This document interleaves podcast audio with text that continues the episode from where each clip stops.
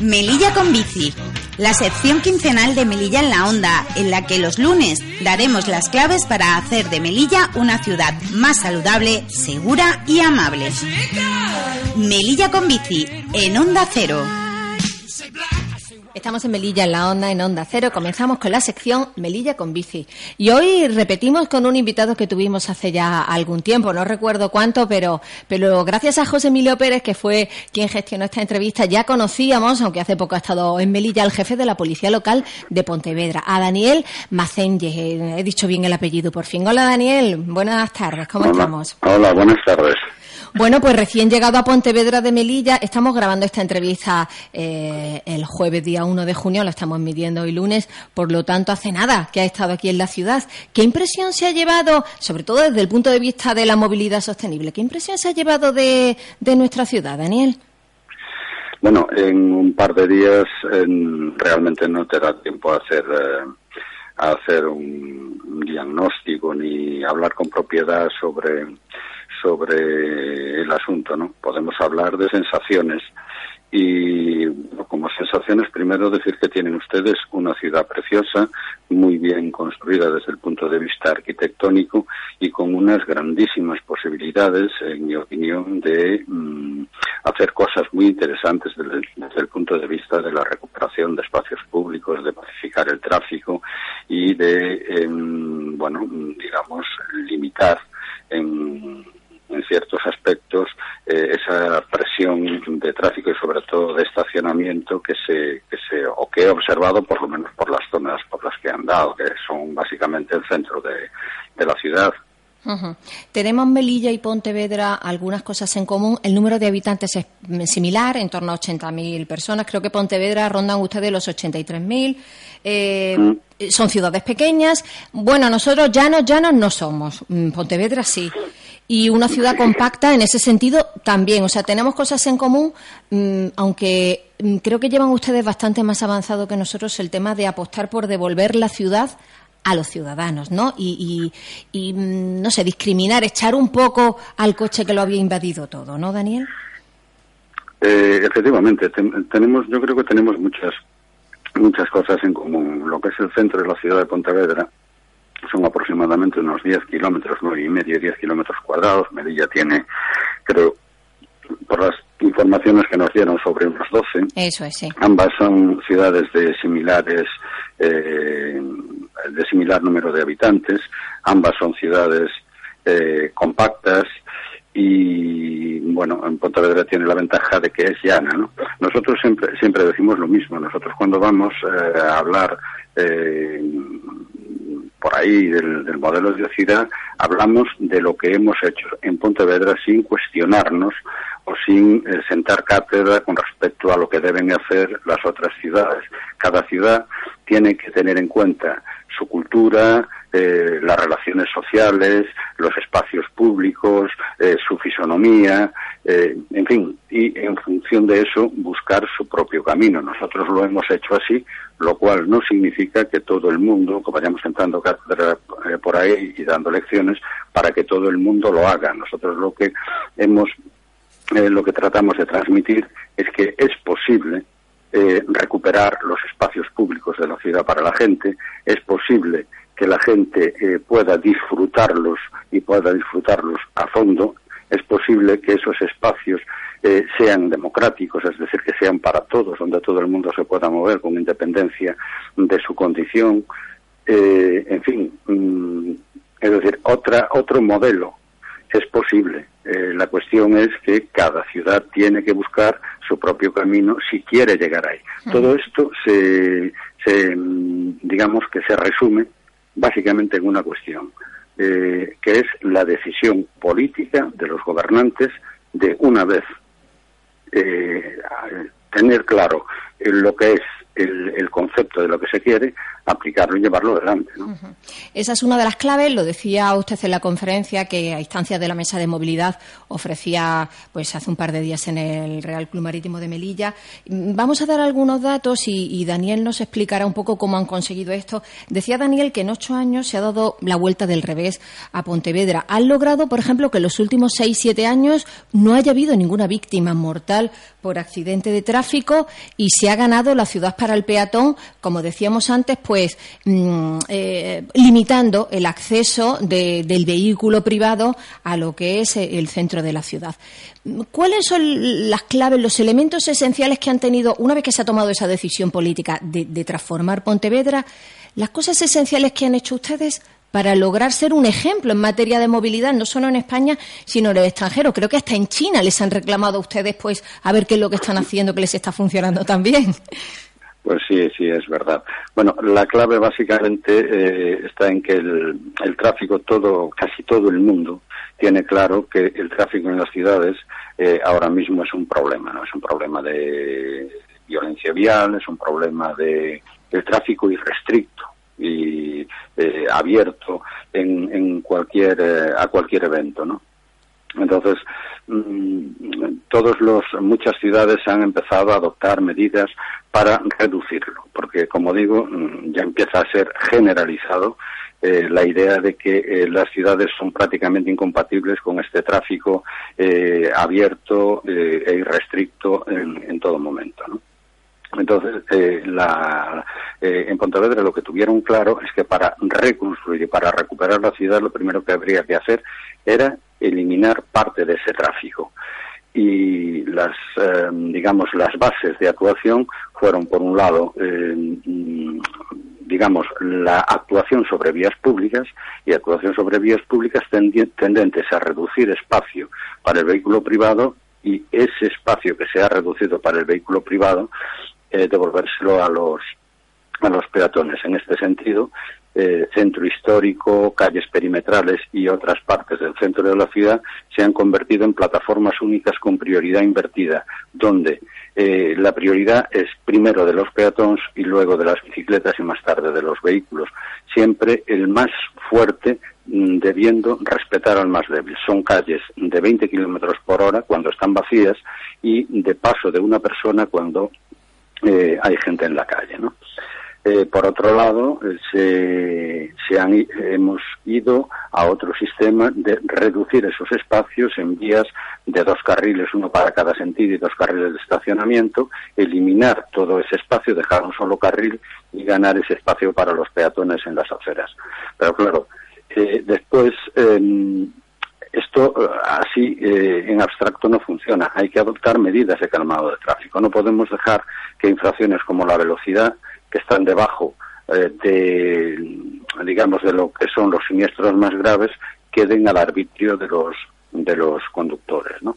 Y entonces, en ese sentido, pues se han adoptado técnicas de calmado de tráfico, como son las propias plataformas únicas, como son eh, la instalación de elementos reductores de la velocidad, pasos elevados que garantizan la accesibilidad universal al mismo tiempo que, no, que te impiden correr, eh, actuación sobre el estacionamiento, etcétera, etcétera.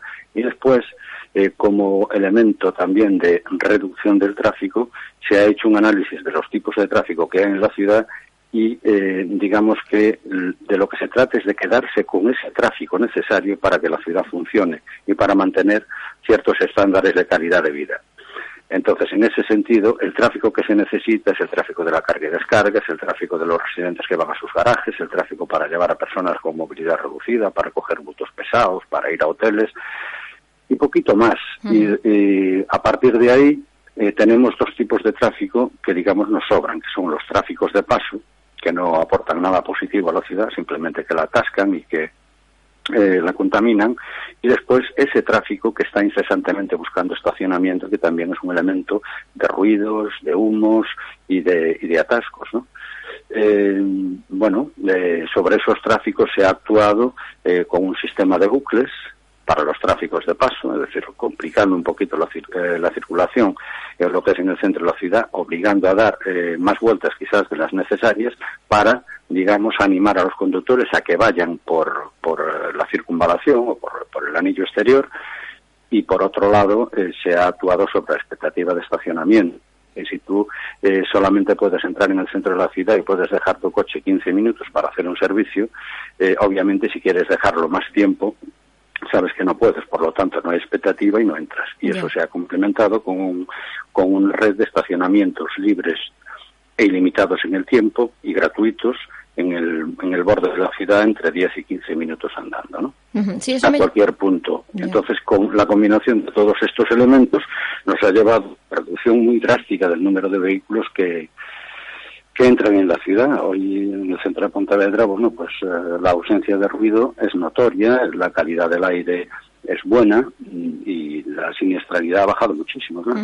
Y creo que a ustedes también les ha quedado claro que no hay que ofrecerle más infraestructuras al coche porque eso provoca un efecto contrario al que desean. Es decir, si tú pones más carreteras en teoría para descongestionar el tráfico, al final vas a tener más coches, ¿no? Sí, lo que es en, en las ciudades, en el centro de las ciudades, nos encontramos con, un, con una cuestión que es clave. Los espacios públicos son reducidos eh, son limitados y aunque construyas más viales siguen siendo limitados y nunca serán suficientes para atender la demanda del coche privado porque el parque móvil ha crecido de una manera exponencial, ha crecido mucho más que eh, la oferta de espacios. Por lo tanto, lo único que se consigue eh, ofreciendo más espacios para aparcar y más espacios para, para circular es que estos se vayan llenando más y más y a los pocos meses o a la vuelta, bueno, transcurso de un tiempo, vuelven a estar atascados. Por lo tanto, no es tanto, en nuestra opinión, un problema de generación de más y más espacios para los vehículos porque nunca vamos a dar abasto a esa demanda. Por lo tanto, hay que eh, hay que plantear el tema en el sentido contrario, y de hecho se está haciendo en muchas partes. El tráfico que entra en las ciudades hay que reducirlo. De hecho, eh, pues Londres cobra por, por entrar, Roma impide eh, que circulen por el centro de por su ciudad los que no son residentes. en otras eh, en otras ciudades se prohíbe la circulación de vehículos con matrícula par o impar en función del día etcétera, etcétera. Es decir, todo, mm, es decir, hay una tendencia y hay una visión clara de que el problema no es darles más espacios, porque siempre te los van a ocupar, sino reducirlos y obligar a la gente, de alguna manera, a utilizar otros medios de transporte, como pueden ser el caminar, la bicicleta, el transporte público y, bueno, mm, serían básicamente esas tres, esas tres alternativas. Eh, Daniel, explíquenos a ver cómo es posible que si ustedes ahora ponen menos multas, recaudan más. A ver. Bien. La cuadratura del círculo. No, recaudamos más porcentaje. Eh, aquí, eh, a ver, todo el mundo sabe que la gente, es decir, lo importante es que la gente respete la norma. Y entonces tratamos de combinar educación vial, que tenemos un programa de educación vial que hemos dirigido desde los chavalines de 0 a 5 hasta la universidad, pasando por los mayores y por sectores especialmente vulnerables, como son embarazadas, como son eh, gente de la tercera edad, etcétera, etcétera y, eh, es decir, lo importante es que, como decía, la gente respete la norma. Hay gente que la respeta porque cree y se ve obligada a respetarla porque es su conciencia, cree que es su deber y que es la mejor forma de estar en sociedad. Y después hay un porcentaje de personas que, que bueno, pues eh, en un momento dado eh, no se sienten tan obligados, ¿no? Entonces, a, a esos sectores es a donde va dirigido eh, digamos, eh, las, eh, las campañas, no las campañas sancionadoras, sino la aplicación de la norma. Aquí la cuestión es la siguiente, que la ciudadanía tenga la percepción de que si, si infringe las normas de tráfico se le puede detectar y si se le detecta se le va a instruir un expediente en el que se va a poder defender y si tiene razón se retirará, pero es el único cauce para retirar la multa, no hay otro. Y finalmente, si resulta, eh, si resulta eh, responsable de la infracción, eso se le va a cobrar. Eh, a partir del 2010 se articularon unos procedimientos porque creemos firmemente en que esta es una, eh, una vía y una técnica que nos va a permitir hacer una ciudad más segura. Se aplicaron una serie de procedimientos entre todos los, em, digamos, departamentos implicados en la denuncia y gestión y cobro, donde hay un triple control, de tal manera que no hay puerta de atrás para las denuncias. para, para el sobreseguimiento de los expedientes. Eh, consecuentemente, cuando la ciudadanía percibe que si infringe se le puede denunciar y va a pagar, obviamente toma eh, sus medidas y se infringe menos. en el 2010, que fue cuando pusimos en práctica esta, eh, estas acciones, eh, había eh, 18.000 y pico multas largas. En el, 2000, eh, en el 2016 había 12.000 y pico. Es decir, hemos rebajado el número de infracciones un 30%. Y eso es lo que se, eh, eso es lo que se persigue a través de la gestión de las multas como elemento disuasorio de eh, conductas perniciosas que ponen en peligro la seguridad vial. Lo de las multas educan también tiene mucho que ver con esto. Daniel, no nos queda casi tiempo, se nos ha pasado volando, pero sí me gustaría una cosita, a ver si pueden un minutito. Mm, los pontevedreses, ¿cómo se han tomado? Hombre, ahora ven la ciudad estupenda, eh, recibiendo premios por todos lados, usted y el alcalde, y me imagino que otras personas dando conferencias por todas partes, pero ¿les ha costado convencerlo de que esto era necesario o todo todo lo contrario. Se han encontrado a una población pues muy favorable a todas estas medidas pues que hacen la ciudad más amable, más vivible, mm, más humanizada. ha, habido, ha habido un poquito de todo. Es decir, al principio, eh, cuando los cambios empiezan, la gente tiene miedos lógicos. A la gente no le gustan mucho los cambios. Eh, digamos que eh, había eh, detractores y partidarios de este modelo, ¿no? Lo que pasa que obviamente los detractores eh, pues hacen más ruido mediático porque son los que inician acciones encaminadas a que eso no se haga y entonces bueno eso tiene mucho más eco en prensa, etcétera, etcétera. Pero yo creo que la, la cuestión básica ha sido que quien ha tenido, quien tenía el modelo claro y que tenía también la decisión de aplicarlo con independencia de las consecuencias que esto pudiera traer desde el punto de vista electoral. Y entonces han echado a andar, han echado a andar, han iniciado la reforma y la reforma dio sus frutos en, en, eh, términos de espacio público para los peatones, embellecidos, habitables, y la ciudadanía empezó a tomarlos eh, y empezó a gustar eh, empezó a gustarle lo que veían, ¿no? Los comercios que en principio eran una parte mm, reticentes a la cuestión, pues también vieron que no era la ruina, sino todo lo contrario. Y a partir de ahí, bueno, pues eh, digamos que la cosa ya fue por otros derroteros y después todo este todo este asunto de los premios, las conferencias, las menciones internacionales, obviamente hacen que los ciudadanos eh, se sientan orgullosos de su ciudad porque son un referente y de y, Mm, son el motor, o sea, son partícipes de esta transformación sin cuya participación tampoco habría sido posible. Bueno, se nos quedan un montón de cosas en el tintero, como la participación, como el hecho de que ustedes no necesiten carriles bices por esa pacificación, pero es que ya llevamos 17 minutos y pico y la sección dura 15. Así que, Daniel, un placer haberle conocido y, bueno, mm, encantado de que haya estado por aquí contándonos esas experiencias de Pontevedra y personalmente loca por conocer la ciudad, que todavía no he ido eh, por allí, así que... Pues cuando quieras, cuando quieras. El placer ha sido mío. Un abrazo, hasta la próxima. Venga, hasta la próxima.